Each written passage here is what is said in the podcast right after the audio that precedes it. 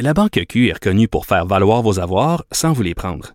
Mais quand vous pensez à votre premier compte bancaire, tu sais, dans le temps à l'école, vous faisiez vos dépôts avec vos scènes dans la petite enveloppe. Hmm, C'était bien beau. Mais avec le temps, à ce compte-là vous a coûté des milliers de dollars en frais, puis vous ne faites pas une scène d'intérêt. Avec la Banque Q, vous obtenez des intérêts élevés et aucun frais sur vos services bancaires courants.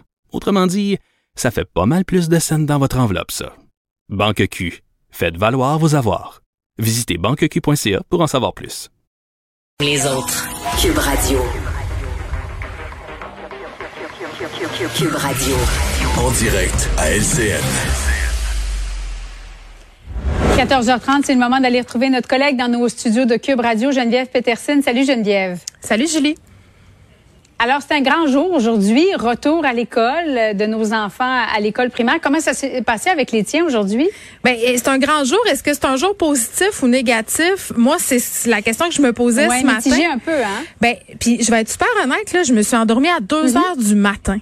Tu sais, puis c'est pas Mm-hmm. Ah parce oui? que ben c'est pas parce que je pensais à la rentrée scolaire euh, en particulier, mais je me rends compte avec Mm-hmm. le recul parce que je réfléchis à ça euh, depuis ce matin que dans le fond j'étais peut-être un peu anxieuse Oui. par rapport à ce qui s'en venait.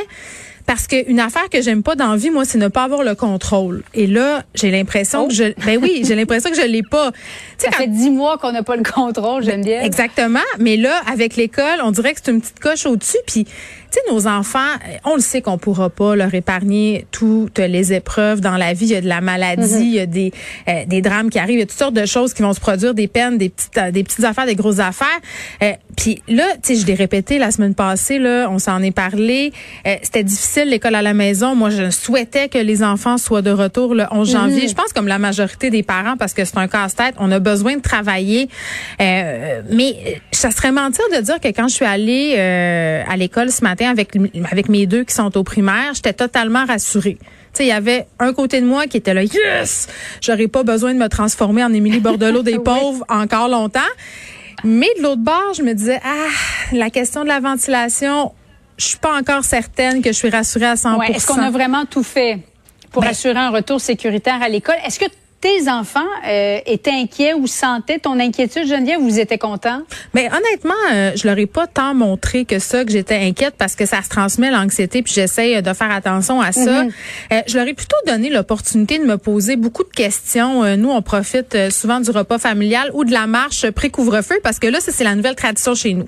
On sort à 19h, on prend une marche, puis moi, je rajoute même un petit défi. Je dis, hey, à 8 heures, là, faut tout rentrer dans la cabane. Donc, on se dépêche, puis ça, ça rajoute... un- oui. c'est ça, ça rajoute du piquant. Donc, les enfants, dans ces moments-là, je remarque qu'ils posent des questions. Ma fille, mon fils, très content de revoir leurs profs.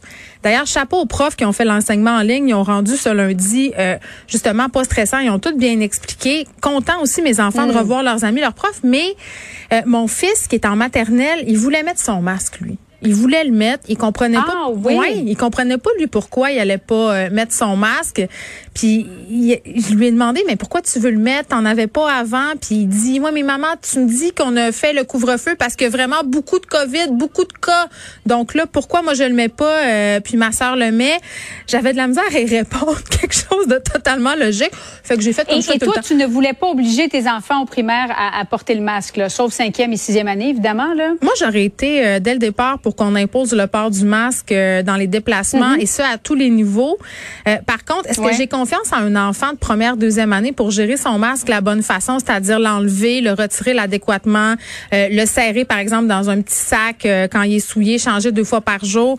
Je lisais beaucoup de commentaires aussi euh, venant des gens qui travaillent en éducation sur la gestion de ces masques-là, même avec les grands 5 6e année, rentre, sort, l'humidité, le froid. Euh, tu sais, à un moment donné, le masque à la fin de la journée ou même à la fin de l'avant-midi, devient super Oui. souillé.